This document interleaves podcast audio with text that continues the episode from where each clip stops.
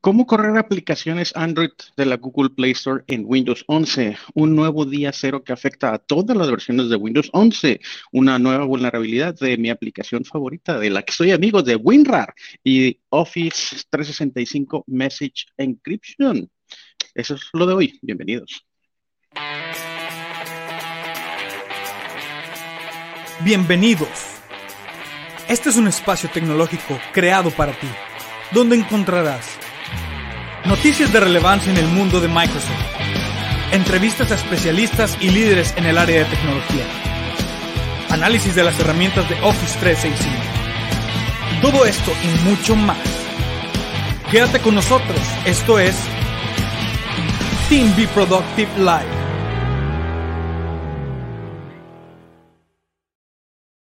Todos los viernes a las 4 de la tarde soy Manuel Nieto y como siempre me acompaña Mike. ¿Qué onda Mike? ¿Cómo estás? Hola, hola, hola. Ya estamos por aquí. ¿Cómo estás Manuel?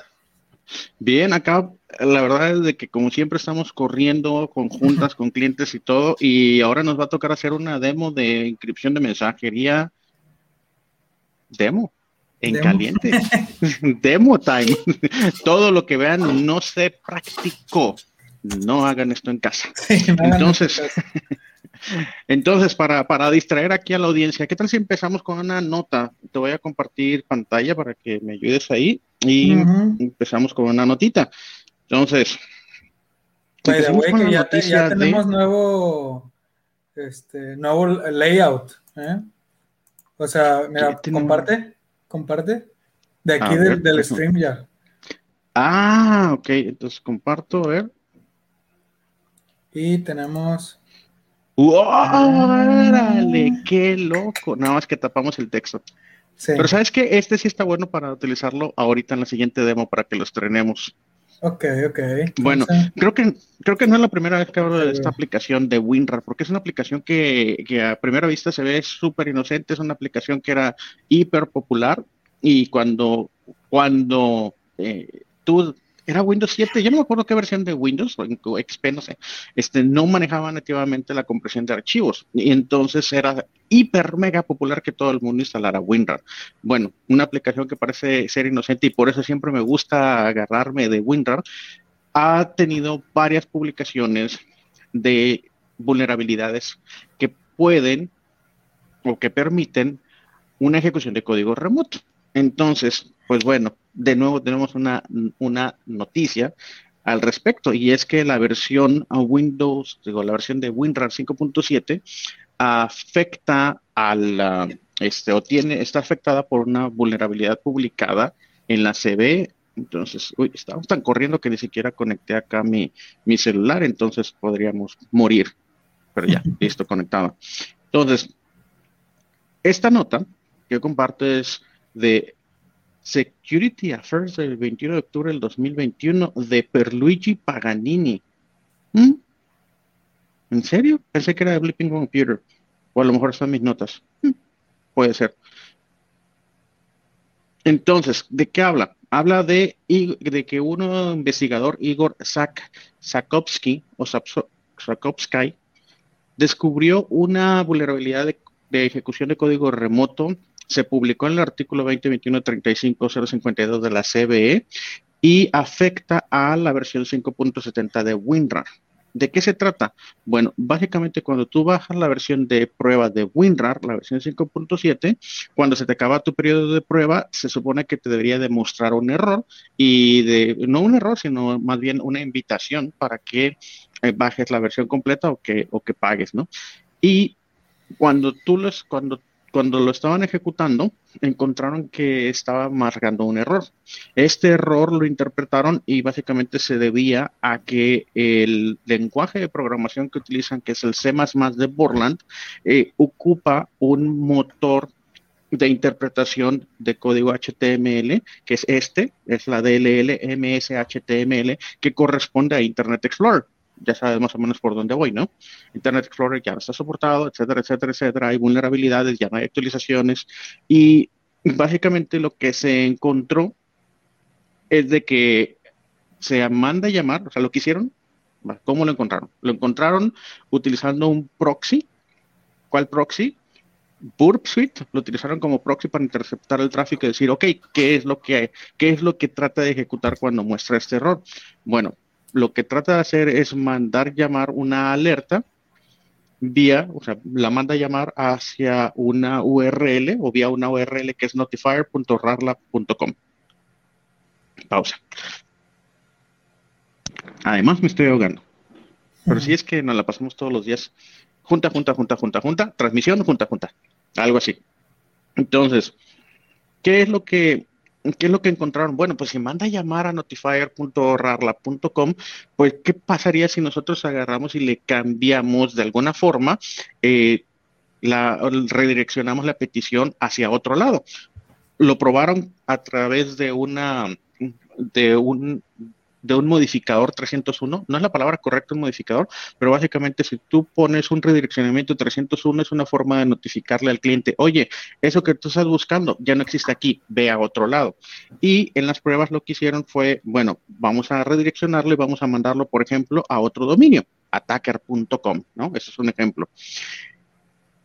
Y lo que encontraron es que efectivamente, pues les hacía caso y abusando del que la inyección de código y las vulnerabilidades de este DLL de Internet Explorer, pues pudieron ejecutar código remotamente y, por ejemplo, en esta demo que hicieron ellos, la investigación está disponible, vean el artículo original, que estoy seguro que cometí un error y este es un artículo de Blipping Computer. Y pues incluso aquí levantaron código que levantaron o ejecutaron código de tal suerte que en el ejemplo que ellos muestran, pues pusieron abrieron dos aplicaciones e incluso pusieron aquí el texto Pond, ¿no? Eh, básicamente como parte de esto ellos encontraron, bueno, pues tú puedes agarrar y decir, o sea, sabiendo hacia dónde está la redirección, tú puedes redireccionarlo con la tecnología que se te dé la gana. Cambias el archivo de host, cambias el, el, ruteo de ARP, haces lo que se te dé la gana, cambias el, cambias el, el ruteo o el direccionamiento hacia donde va y consulta la página de donde se supone que baja esta alerta y pues puedes atacar a un equipo, ¿no? Oye, es una, una charla, ¿no? Ya que tiene este, una charla que tuvimos esta semana con un cliente. Oye, buenísimo. Y cliente, ¿cómo sabes cuáles son todos los dispositivos en tu ambiente que tienen instalado WinRAR 5.7? La respuesta es súper sencilla. No sabía. De ahí que nosotros molestemos tanto y que hagamos las recomendaciones de seguridad, de que hagan una implementación de Intune, sigan algunas buenas prácticas como las que publicamos, no, no las publicamos, las compartimos hace unos cuantos episodios de Team Be Productive, de que puedan, por ejemplo, seguir los controles de la CIS. En los controles de la CIS, las primeras cosas que te dicen es, oye, saca un inventario, de, ten un buen inventario de hardware, un, un, buen inventario de software, un buen inventario de tu información o datos y después pon controles de seguridad. ¿Cómo lo podrías hacer? con Microsoft 365, a pues pones los cimientos para tener conocimiento de tus dispositivos y enrolas tus dispositivos a Endpoint Manager Intune. Luego pones sobre eso o pones una capa adicional apalancado de Intune, pones Defender, pones Cloud App Security y con esos elementos, de hecho, ni siquiera necesitarías para este caso en particular Cloud App Security, pero con Defender podrías, con Intune y con Defender, Intune te da la información, quién tiene ¿Quién tiene WinRAR 5.7? Defender, te vas a la consola y dices, ah, mira, aquí hay publicada una vulnerabilidad, estos son los equipos afectados, vamos a eh, hacer una ejecución proactiva de o bloquearlo o desinstalarlo. Entonces, pues por eso se vuelve importante, como estos hay N y nosotros compartimos, yo creo que súper poquitos de los que, de los que más nos llaman la atención. Pero bueno, demo time. Demo. demo time. A ver qué pasa. Entonces, déjame cambio tantito. Si me regresas un minuto acá y cambio la pantalla. Entonces, ahora vamos a compartir mi cliente con el que vamos a hacer la demo y les voy a mostrar directamente acá. ¿Qué es lo que tenemos? Estamos en un ambiente tenemos de manera súper sencilla dos ventanas. En estas dos ventanas, cada una de ellas estoy con un usuario diferente que pertenecen a organizaciones diferentes. Entonces, ¿Qué es lo que queremos mostrar? Queremos mostrar cómo haces la inscripción de correo electrónico. Ok, vamos a hacerlo primero desde la perspectiva del usuario final. ¿Cómo lo haríamos? ¿Qué perdón, perdón, perdón. Ay, qué onda, Mike. Estaba preparando mi pantalla, nomás que se fue. Entonces, ¿cómo lo haríamos? Desde la perspectiva del usuario final, simple y sencillamente me voy a mi cliente de correo electrónico y, y esta es una de las grandes ventajas que cuando tú tienes una implementación de Microsoft 365 bien implementada, tú así, out of the box, vas a tener si tienes las licencias adecuadas, vas a, vas a tener la capacidad de enviar correo encriptado. ¿no? Entonces vamos a ponerle aquí. Vamos a enviar un correo. Entonces, este correo se lo voy a enviar a el usuario que tengo en la ventana del lado izquierdo y también se lo vamos a mandar con copia a, a mí, a mi correo de Outlook y vamos a mandárselo también a Mike a un correo de Gmail. Y vamos a ver cómo llega el correo. Entonces, Mike, Díctame. Mike.recio.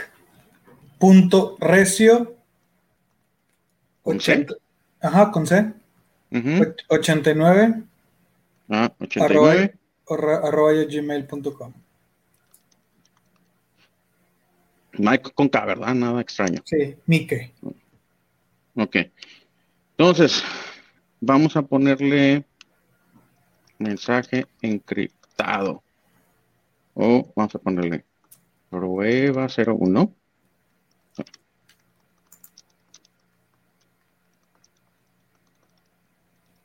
Nos dicen que está muy, pequeña la pantalla, que si se puede hacer zoom. Madre mía. Eh... Sorry. O pones a por mientras full screen. No, pero eso no cambia el tamaño de la, de ah. la ¿Qué cosas? Este, vamos a ver. Ahí está. Entonces, prueba de mensaje encriptado, número uno. Y vamos a ponerle, a ver si tiene este usuario, tiene algún archivo. O bueno, vamos a enviarle un archivo por acá. ¿Qué archivo? Una hoja de Excel. No sé ni siquiera que tenga. Ok. Este es un mensaje de prueba de encripción. Saludos. Y send. Ya enviamos el mensaje. ¿Listo? Ahora, ¿qué es una de las grandes cualidades, ventajas, beneficios que me encantan a mí?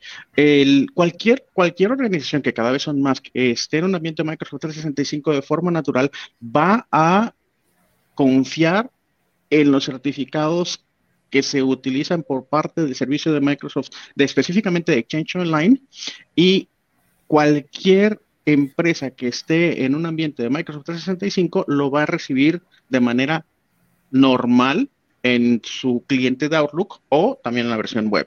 Entonces me voy aquí, uno de los recipientes es este usuario que tengo en esta otra ventana, vamos a ponerlo, vamos a maximizarlo.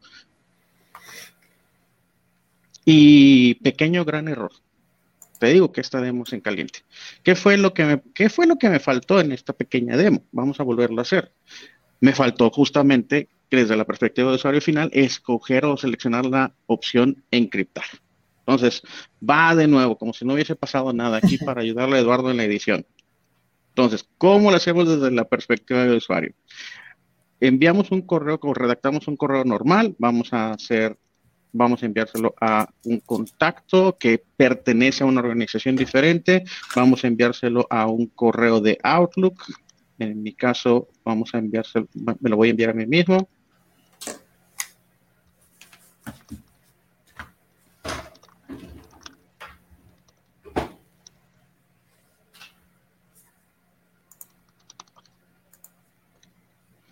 Y vamos a enviárselo a Mike a su Gmail. ¿Por qué no me salió a mí el... ¿Lo escribí bien? ¿El mío? Sí, creo que sí. Entonces, qué bueno que le ponemos 02, prueba mensaje encriptado. Vamos a ponerle un adjunto de un archivo que me encontré que tengo por aquí en esta computadora. Es una hoja de Excel. Eh, prueba de correo electrónico, gracias, encriptado. Saludos. Ahora, en lugar de darle send, básicamente lo que voy a hacer es directamente me voy aquí a estas opciones y tengo, entre otras, tengo una que dice encripción o encriptar. ¿Ok? Y dentro del menú de encriptar tengo simplemente encriptar o no reenviar. Do not forward. Entonces, dependiendo, pues simplemente quieres encriptar, listo, lo encriptamos. Ese es todo lo que necesitas hacer. Ahora sí, lo podemos enviar y al enviarlo estamos enviando un correo encriptado. Entonces vamos a de nuevo a regresarnos al otro usuario que está en la otra organización. Vamos a esperar a que llegue ese correo. Llegó 02 prueba mensaje encriptado. Listo. Y como ustedes ven, o sea, la verdad es de que dices, oye, pues no, pues normal, ¿no? ¿Qué tiene raro? Pues comparémoslo con este, que fue el primer mensaje que envié. No hay diferencia visible inmediata, ¿no? Ok si nos fijamos, aquí, aquí tiene un candadito, ¿no? Ahí con, ahí tiene un candadito. Seleccionas el mensaje y aquí dice este mensaje está encriptado. Pero para mí, porque pertenezco a otra organización que también está en Microsoft 365, yo no noto absolutamente nada. El hecho es de que está encriptado. Entonces, vamos a abrir otra ventana, o de hecho, primero vámonos ahora vámonos con Mike para que me des tiempo para que, para que abra mi, Outlook, mi correo de Outlook. Ok. Entonces, ¿cómo, cómo lo vemos en tu... Sí, para mí está súper chiquitito. A ver, pues, ¿cómo le hago? Vamos a ver. Ahí está. Entonces ahí, tienes uno, sí, ahí tienes uno y dos. Entonces dale al dos, que ese es el correo encriptado. ¿Listo? Entonces, ¿qué es lo que tienes ahí? Tienes un correo que te dice, oye, alguien te mandó un mensaje encriptado y tienes un botón. Esta pantalla se puede personalizar. Le puedes poner tu marca, le puedes poner tu logotipo, se puede, tiene cierto nivel de personalización, ¿ok? Pero entonces, si tú quieres leer el mensaje, tienes que darle clic para leer el mensaje. Eso te va a mandar a un ambiente controlado por Microsoft y ahí te va a decir una de dos opciones.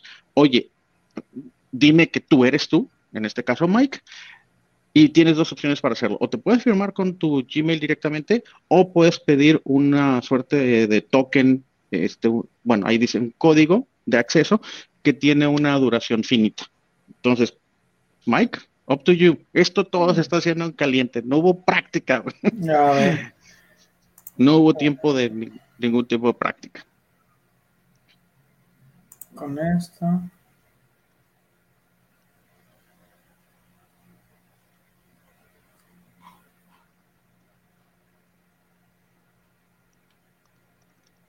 Mientras yo me estoy firmando a mi cuenta de correo de Outlook. Listo, pero está como en una, es una página de, Outlook, o sea, me es una página hosteada eh, por parte de Microsoft y ahí tienes acceso a, leer el mensaje encriptado y, también tienes la oportunidad de ver todo el contenido, ¿no? Entonces, esa es, o sea, ¿y por, qué, ¿y por qué es la experiencia así? Ah, bueno, pues porque no es, Gmail pues no es parte de ningún tenante de Microsoft, ¿no? Entonces, ahora nos regresamos, dame un minuto para verlo cómo se ve en un Outlook, en una cuenta pública, una cuenta gratuita de Outlook. Déjame firmo.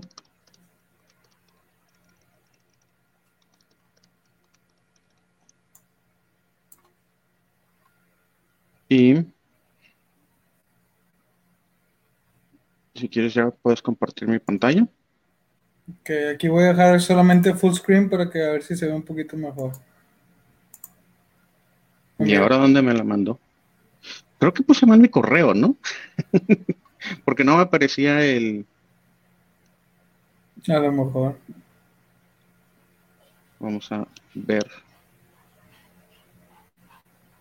Acá. Sí me quedé con el sabor de que había enviado a la dirección incorrecta. Entonces vamos a mandarle.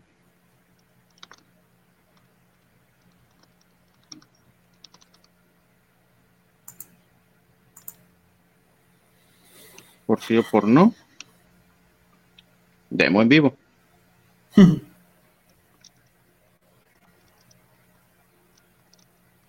Y lo que vamos a encontrar básicamente es de que el correo encriptado que tú mandas a Outlook, como también pertenece a Microsoft, lo puedes ver de manera transparente, tal o como parecido como se los mostramos en el ambiente de, de la otra organización de Microsoft 365.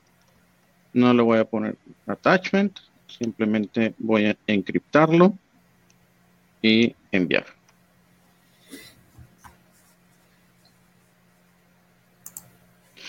Si tienen el cliente de mail y en el cliente de mail tienen configurado su correo, su correo eh, electrónico, entonces pues también lo, lo, pueden recibir en, lo van a ver también en ese cliente de mail normal. Y nada que llega. Entonces, spam. Ya, ya sé que puede ser, no que puede ser, sino más bien se me ocurre que lo podemos buscar en el junk mail. Hola, junk mail. Mira, los dos estaban bien. ¿Qué onda, Microsoft? ¿Por qué me lo mandas al spam si es tuyo? Pues bueno, aquí está. Y de nuevo aquí vemos este, ¿no? Vemos este mensaje se identificó como basura y aquí está encriptado. Entonces, pues como es también no pertenece a Microsoft, lo vemos en el cliente de Outlook o, alguien que tenga una, cuenta de Outlook lo va a recibir así, normal, ¿no? Nada más que pues es un correo encriptado. Esa es la experiencia de encripción. Básicamente es así de sencillo, pero pues al final del día lo que nosotros tratamos de hacer es pues como administradores, cómo es que nosotros podemos manejar este, esta experiencia, ¿no? No depender solamente del usuario para, para, que, para que suceda la inscripción. Y ahí es en donde entramos a una parte de configuración. Se puede hacer de varias maneras. Voy a mostrar un par de ellas. Y voy a también platicar un poquito de cuál es uno de los propósitos o cuál es la, mejor recomendación. Entonces, para hacer para hacer una encripción, digamos, de forma automática para que no dependamos de los usuarios, una de las formas que puedes hacerlo es a través de reglas de Exchange Online. Y ahí la vamos a dejar. Entonces, ¿cómo lo hacemos para, para hacerlo a través de reglas de Exchange Online? Bueno, yo estoy aquí en mi portal de administración. En el portal de administración me navego al portal de Exchange y dentro del portal de Exchange tengo las reglas. Y dentro de las reglas de Exchange, en este ambiente en particular, yo ya tengo varias reglas configuradas. Y una de, este, una de ellas incluso ya está configurada para hacer inscripción de correo. Igual, vamos a navegar por la experiencia. Entonces, yo puedo agregar una regla, una nueva regla, y le digo, oye, la regla, déjenme, déjenme le hago más grande. La regla debería de aplicar Message Encryption o la encripción de mensajes de Office 365. ¿Listo? Entonces, ahí ya está la mitad de la plantilla hecha. Entonces, selecciono. Esa es la nueva regla. ¿Cómo la vamos a llamar? Encripción urgente. El, el título es irrelevante, ¿no? Pero ¿por qué le estoy poniendo ese título? Porque lo que voy a hacer es de que le voy a poner una condición a la regla de que todo el correo que tenga en su título la palabra urgente, encríptalo. No importa de quién venga y a quién vaya. Pueden hacer diferentes reglas, ¿no? Entonces, para eso, aquí también vamos a ponerle un zoom, para eso dice aplica la regla sí, y aquí tenemos eh, la persona que envía, y hay, hay, mucho nivel de detalle, ¿no? La que vamos a buscar nosotros es si el encabezado, el título, tiene una palabra en particular. Entonces, tenemos... Y eso, está, perdón, digo, está padre porque también puedes tú agregar si alguna palabra clave que tú uses para cuando lo mandas, para no tenerlo que como, ah, tengo que ir encriptarlo. No, y aquí, y aquí viene, aquí es súper, súper relevante, Mike, ¿sabes? Otra cosa, es súper relevante el tema de tener una capacitación a los usuarios, ¿no? Eso es lo que hacemos, el equipo liderado por Mike, lo que hace es justamente hacer esa capacitación al usuario, porque no, importa que yo agarre y haga todas estas reglas y ponga inscripción y le ponga las reglas para que nos, para que el, para que única exclusivamente la persona que se supone que debe de ver información sea la única que lo pueda abrir, puedo hacer la locura que se me, que se me dé la gana desde la parte de inscripción y muchas otras cosas que a lo mejor vamos a tener la oportunidad de mostrarles ahorita. Pero si el usuario no sabe. Pues sí.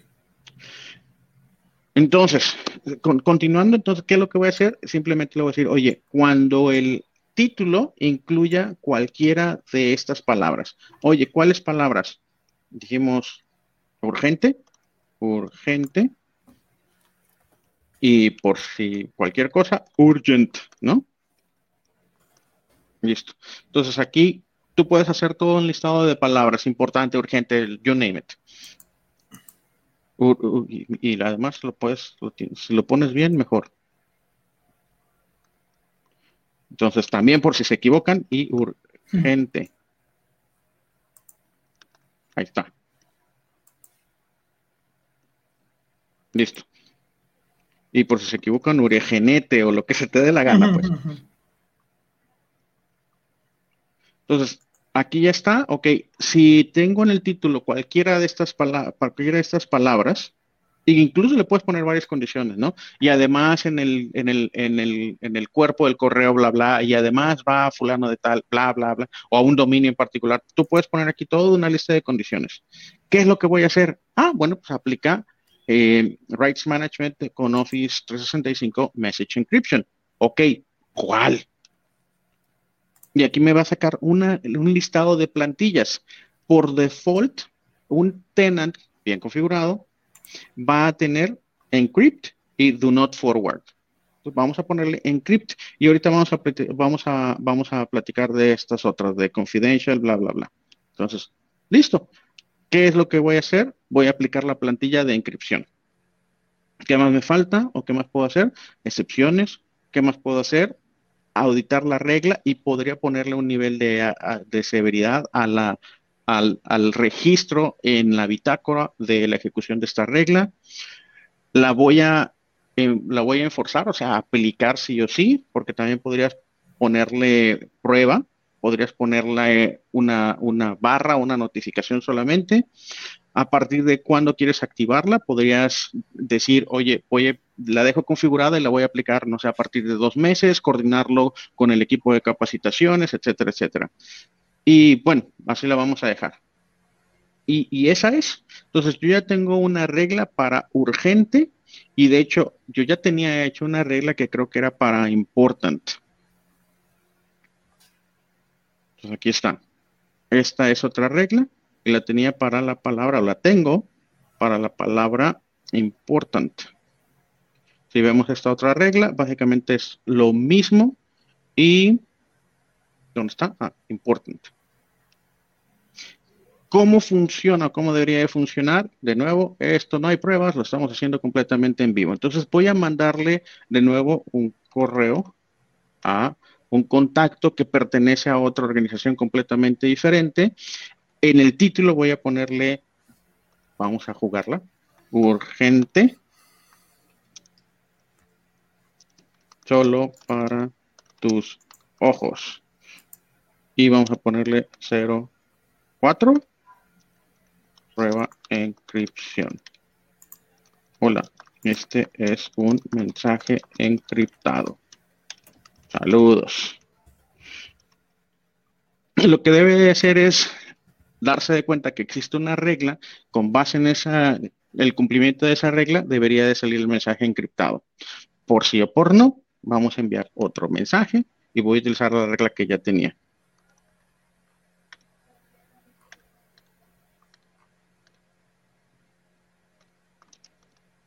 Creo que ya voy en el 5.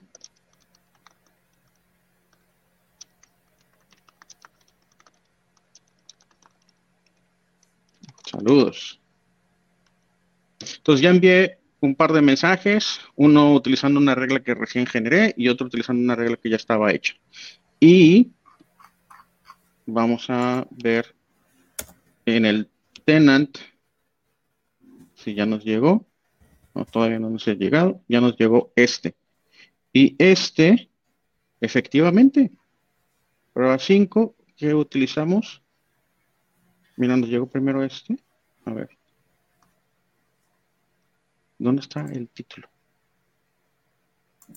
Ah, acá está. Mira, el de, el de important fue el que recibimos y lo recibimos efectivamente encriptado. El otro mensaje no lo hemos recibido. Vamos a buscar en el junk mail.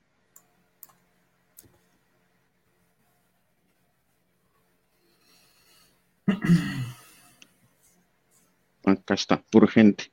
Pero mira que también está el mensaje encriptado. This message is encrypted. No tengo respuesta por qué no está llegando a la basura, pero el, mm. pero el tema es de que está el, mensaje, siguió la regla que generamos nueva y es, la está recibiendo directamente como un mensaje encriptado. Entonces, eso nos puede facilitar a nosotros de que no tengamos o que minimicemos eh, o además, como complemento del entrenamiento de los usuarios, también poner las reglas para que suceda de forma automática. Platiquemos un par de noticias más, ¿no? Y luego resulta que ninguno de estos dos métodos que les estoy mostrando es la recomendación número uno para inscripción de correo. Pero quédense, acompáñanos otro, otro ratito. funcionó la demo. funcionó la demo en caliente. Entonces, déjame te cambio. y comparto otra pantalla. Aquí me estoy mareando con pantallas. Y bueno. Un día cero. Chequense ese dato, ¿no? Y de nuevo, esto es recalcando que toda la semana nosotros estamos recibiendo una cantidad enorme de información y nosotros lo único que compartimos con ustedes aquí en Team Productive son las vulnerabilidades que llegan a los medios, que llegan a la prensa. Y, y son casos súper interesantes. ¿Cuál es el tema con cada uno de estas vulnerabilidades que llegan a la prensa? De la gran mayoría de ellos, como es este caso, que afecta incluso a todas las versiones de Windows, tienen algo que públicamente se conoce como un proof of concept. ¿Qué significa eso? Que hay código disponible públicamente para explotar esa vulnerabilidad, lo cual los hace pues mucho más peligrosos porque la gente que tiene malas intenciones podría tomar literalmente ese código de prueba y ese código para hacer esa prueba de concepto, hacerle unos cambios relativamente fáciles y explotar esta vulnerabilidad hacia qué equipos, hacia los equipos que no tienen actualizaciones. Entonces, el, ritmo al que tenemos que estar pendientes de este tipo de vulnerabilidades y de aplicar las, y de aplicar las actualizaciones correspondientes este, ha, crecido estrepitosamente, es muchísimo más vertiginoso y por eso nosotros también, la industria, porque es una industria literalmente ya, la industria del ransomware, la industria del malware está ejecutando una velocidad súper acelerada, nosotros tenemos que ser igual o incluso más ágiles. ¿De qué se trata esta vulnerabilidad? Básicamente, un, investigador que encontró una vulnerabilidad que compartió con Microsoft fue a, fue, o sea, recibió una actualización. Y entonces, con base en este artículo de 2021-34-484, Microsoft dijo, ok, tengo el seguimiento y ya publiqué la actualización, ya publiqué el parche. Bueno, el mismo investigador después dijo, oye, pues sabes qué, déjame hago unas pequeñas modificaciones a la forma en que hago esta explotación. Entonces, eh, hizo modificaciones, explotó la misma vulnerabilidad de una forma diferente. ¿Qué fue lo que encontró? Básicamente encontró que el fix o la actualización que había publicado Microsoft no era suficiente y de que, y, de que había encontrado la forma de sacarle la vuelta y explotar la misma vulnerabilidad. Según lo que dice este artículo, que este sí es un artículo de Blipping Computer, publicado el 28 de octubre del 2021 por Lawrence Abrams, dice que él publicó, o él más bien sometió o compartió a Microsoft la información de esta vulnerabilidad a través del Zero Day Initiative y como parte de ello compartió una prueba de concepto. Resulta que Microsoft lo que hizo fue publicar un parche para, eh, bueno, básicamente aquí está, para resolver el síntoma, ¿no? Y no lo resolvió de raíz. ¿En qué resulta? Bueno, de que hoy tenemos una vulnerabilidad de día cero, porque está esta publicación y porque está la prueba de concepto. Entonces, de nuevo aquí el mensaje, hay a veces cinco, a veces diez publicaciones por semana de vulnerabilidades. Nosotros compartimos las de Microsoft, pero también hay de, you name it, de, de N marcas, ¿no? Cada, cada mes nosotros compartimos el artículo del Zero Day Initiative donde está la cantidad de parches y publicados para vulnerabilidades. Típicamente son 100 solamente en Microsoft y ahí mismo en ese mismo artículo de Zero Day Initiative también es típico que compartan las de otras empresas como, como Adobe, ¿no?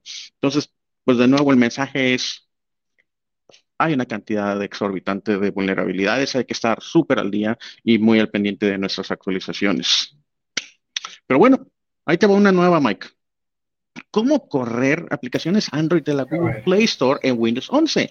¿Te acuerdas que cuando lo platicamos por primera vez de que íbamos a poder correr aplicaciones Android en Windows 11, pues uno dijimos de que íbamos, de que se iba a poder hacer a través, ibas y también requerir este estar inscrito a la tienda de aplicaciones de Amazon. Remember that? Sí, sí. sí. Bueno, eso sigue siendo cierto, ¿no?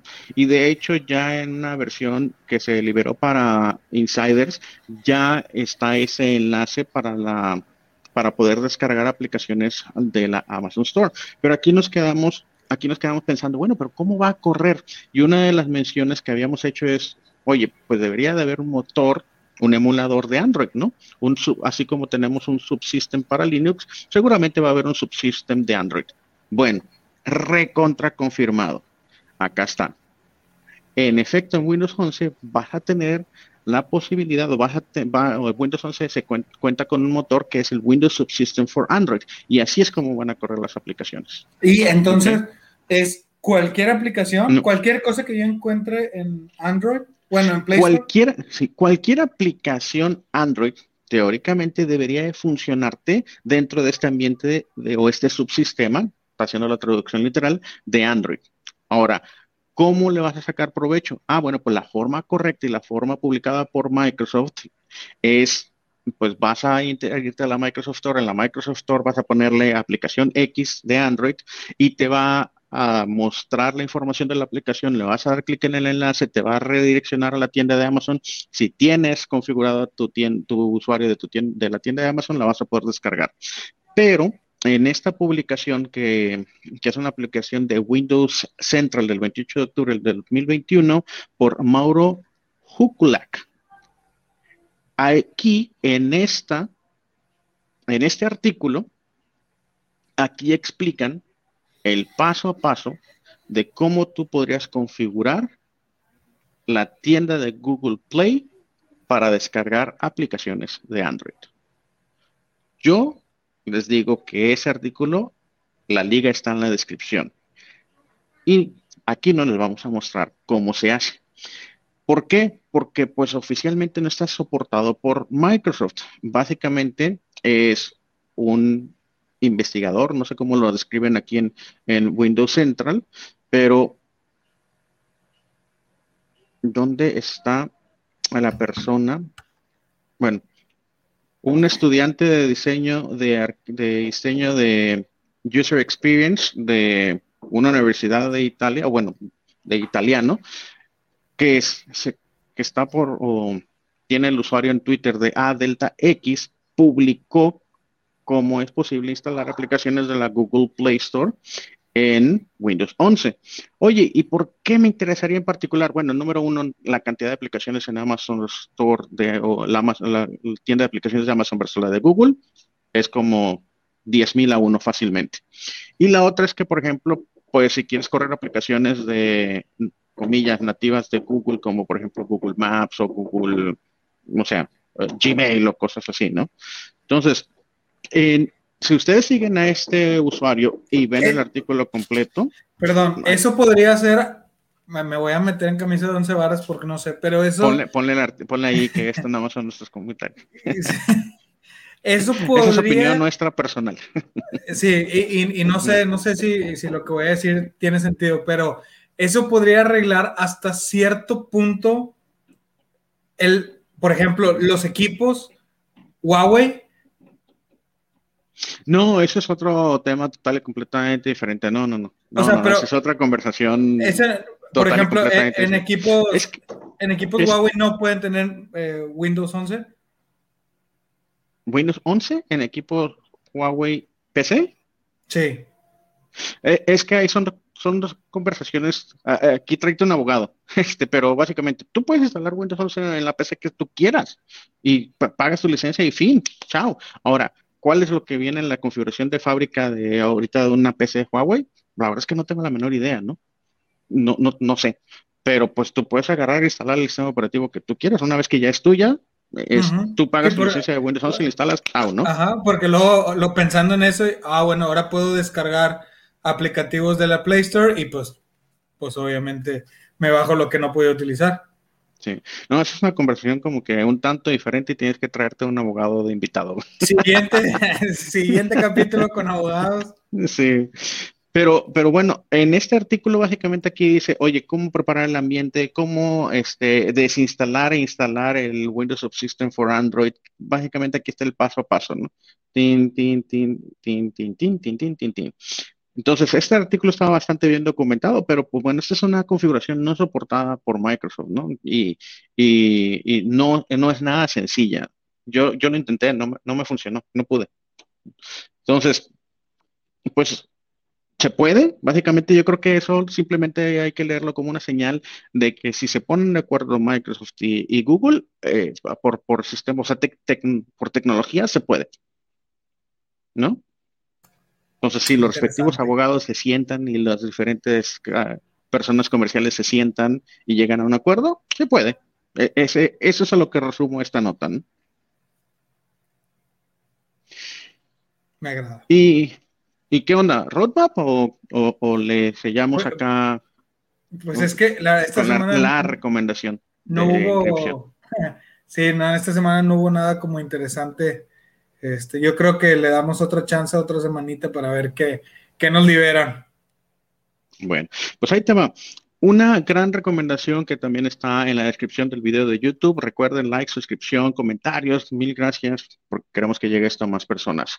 Eh, una de esas es este. Este es una liga a una, ¿cómo se podría decir? A un capítulo, no un capítulo, a un curso completo, por llamarlo de alguna forma, de Office 365 Message Encryption.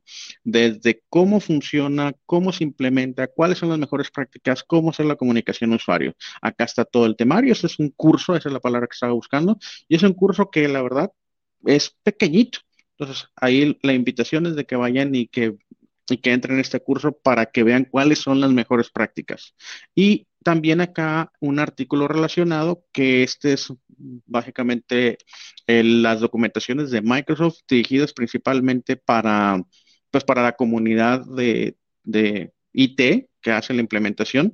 Y es una descripción de cómo funciona el mecanismo, ¿Por qué puede, por, qué es que cuando tú envías un mensaje a otra organización de Microsoft 365, por qué la, la función de encripción funciona de manera tan transparente o de una manera completamente transparente, cuáles son las diferentes versiones de Office 365 Message Encryption, que de hecho había una versión anterior, hay una versión nueva, y próxima semana Microsoft Ignite. Oye, sí va a haber un montón de contenido de Microsoft Ignite pero un montón de contenido. Hay que invitar a, Alex que anda, anda ya. Sí. Y, sabes qué, este, uy, no es que son también. Ignite nos va a dar para contenido como para cuatro semanas fácilmente. Yo estoy, este año decidí meterme a los que están hacia Endpoint Management and Security.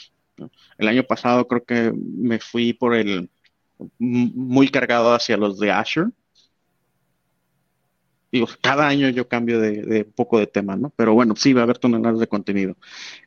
Y, bueno, básicamente un poquito de cómo la definición de reglas, cómo, cómo habilitar las capacidades y links a otros contenidos, cómo enviar, recibir y ver mensajes en Outlook, en el cliente normal, cómo hacer las firmas digitales, cómo hacer encripción de mensajes, cómo verlo en un dispositivo Android y contenido recomendado, ¿no? Entonces, estos dos, estos dos enlaces básicamente es para hacer encripción de mensajes. Lo de la demo se queda mega corto con respecto a todo lo que pueden revisar acá. Y con eso me regreso un poquito a la consola, bueno, a la, otra, al otro equipo que donde estábamos mostrando, otro monitor. Y les voy a dejar con este teaser, porque así lo voy a escribir como un teaser. ¿Cuál es la manera correcta? Aquí estamos hablando, aquí solamente vimos un pedacito así de chiquitito de lo que se refiere a inscripción y firmas digitales de mensajes. Bueno, una de las iniciativas de Microsoft que ahora básicamente ya se están ya se están reflejando en la, en la ejecución, en los nuevos tenants, es que la inscripción de mensajes tiene que ser unificada. La inscripción en general y la protección de información, esa es la palabra correcta, la protección de información debe de ser mucho más allá de un correo electrónico y debe de ser con respecto a toda la información que es parte de la empresa. De ahí que si ustedes entran ahora a un tenant, ustedes ya van a ver un nuevo ambiente, una nueva consola que es dedicada única y exclusivamente a compliance. Y aquí estoy en una en particular, de hecho, vamos a empezar un poco más desde el principio.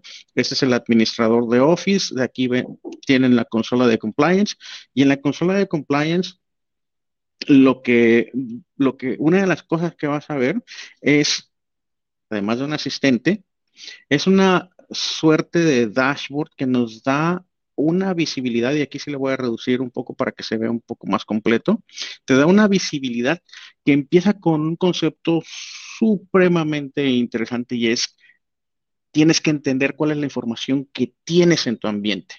Y a partir de ahí, toda una serie de reglas. Entonces es una migración importante, un cambio de paradigma importante que está súper alineado a lo que hemos comentado en otras sesiones del Center de las recomendaciones y controles del Center for Internet Security. Es paso número uno, entiende, ayuda, reacciona, reacciona para que muestres mi, mis, mi, mi score ahorita está en cero, el score de este ambiente que tengo, pero ahí te sale una suerte de como velocímetro, no sé cómo, cuál es la palabra correcta, y ahí te va también después guiando el paso a paso de cómo ir. El número uno te va a ir diciendo, oye, ¿cuál es el, cuál es el cumplimiento que debes de lograr?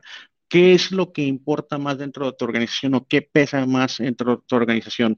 ¿A cuáles del, a, cuáles de los ISOs o los de GDPR te vas a o quieres alinearte? ¿Qué, qué es necesitas, qué tipo de reglas necesitas cumplir dentro de tu organización.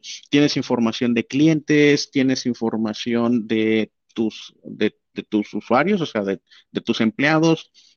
Todo, todo este tipo de, todo este tipo de información se vuelve relevante y se vuelven factores de decisión para que vayas, digamos que vayas haciendo la implementación de una forma personalizada y guiada por parte de Microsoft 365. Aquí te da visibilidad, por ejemplo, oye, ¿cuántos archivos, o sea, hoy ustedes saben cuántos archivos comparten afuera de su organización? ¿Tienen idea? Si tienen las licencias correctas, ese sería el M365E5 Compliance, tendrían acceso a este detalle en esta consola y aquí tendrían, en esta particular, tendrían la visibilidad de cuántos archivos se comparten externamente, se usan o no se usan y con base en ello empezar a tomar esas medidas de seguridad. Y ahora, en particular, regresándome al punto, tenemos esta sección que es Information Protection. Vamos, vámonos, déjenme, me doy la vuelta larga porque es que este también es súper interesante. Aquí tienen los componentes, ¿no? Entonces tienen reportes, auditoría, salud, que este es el de seguridad incluso. Aquí está. Tienen configuraciones de auditoría, búsqueda de contenido, etcétera, etcétera. Entonces, pues ustedes le van haciendo un viaje con respecto a cumplimiento en comunicaciones. Van a tener una suerte de visibilidad de las políticas y las alertas que tienen. Van a ver las plantillas, van a ver las recomendaciones, van a ver las alertas y esta guía de paso a paso. Aquí en este ambiente no lo he configurado.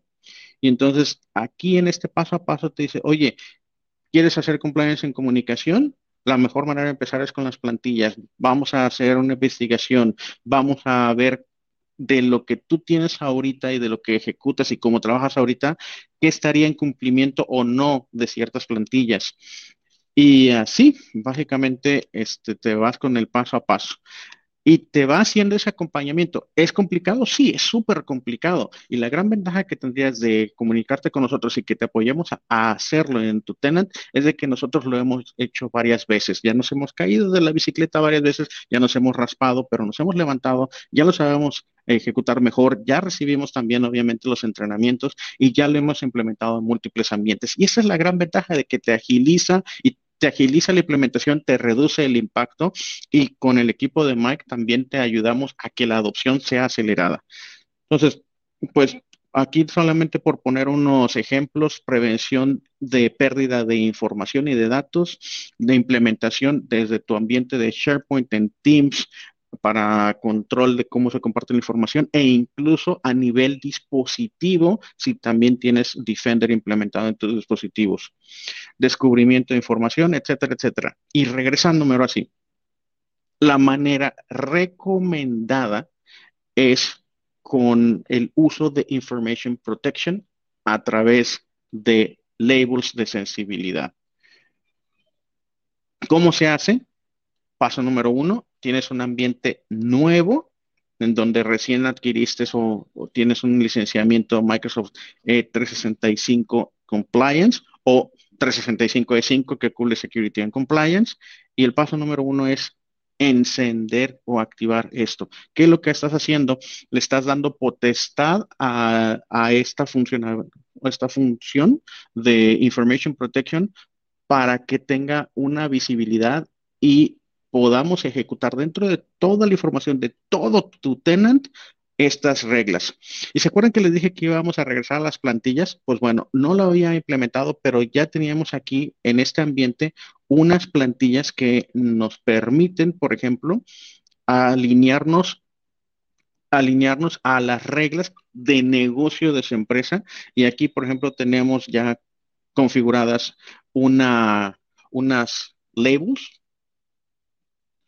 de información confidencial de finanzas, de altamente confidencial, de un proyecto en particular y básicamente esto, la creación de estas reglas y estos, estos labels y asociar reglas a estos labels nos permiten asociar a, a cómo opera tu negocio. Entonces, oye, sabemos que el proyecto Falcon cada que envíes información de ese proyecto, tú como usuario deberías de elegir una etiqueta de sensibilidad. Y eso lo simplifica para que cumplas toda una serie de reglas que se definen con base en esas etiquetas. A veces me, me demasiado tiempo para, para hacer esa traducción. Bueno, básicamente eso es. Este, en este ambiente ya habíamos implementado, vamos a ver si ya lo, ya lo podemos ver aquí fácilmente, pero regresando al ejemplo, si yo envío un correo, la recomendación utilizando esto que acabamos de platicar es que simplemente hagamos la elección de estas etiquetas de sensibilidad. Y aquí, por ejemplo, escojo Proyecto Falcon y con base en las reglas que yo defina para esa etiqueta, sea un correo electrónico, sea cualquier tipo de contenido en todo mi tenant, voy a tener cumplimiento, voy a asegurar que se cumplen todas esas reglas. Entonces, este sistema unificado de etiquetas a través de una funcionalidad de Information Protection es la mejor recomendación de cómo implementar encripción. Y con eso los, los dejamos, básicamente con la invitación de siempre. Me va a tocar aquí quedarme con ustedes en pantalla grande. La recomendación de siempre, contáctenos si necesitan apoyo para hacer la implementación de alguna tecnología en particular, beproductive.mgesa.com.mx y antes de despedirme, como siempre, suscríbanse, dejen los comentarios, compartan, porque eso nos ayuda a que cada vez seamos una comunidad más grande hablando de tecnologías, de información, hablando de seguridad, de implementación, tecnologías y change management. Y ahora sí, muchas gracias. Y encuentro créditos.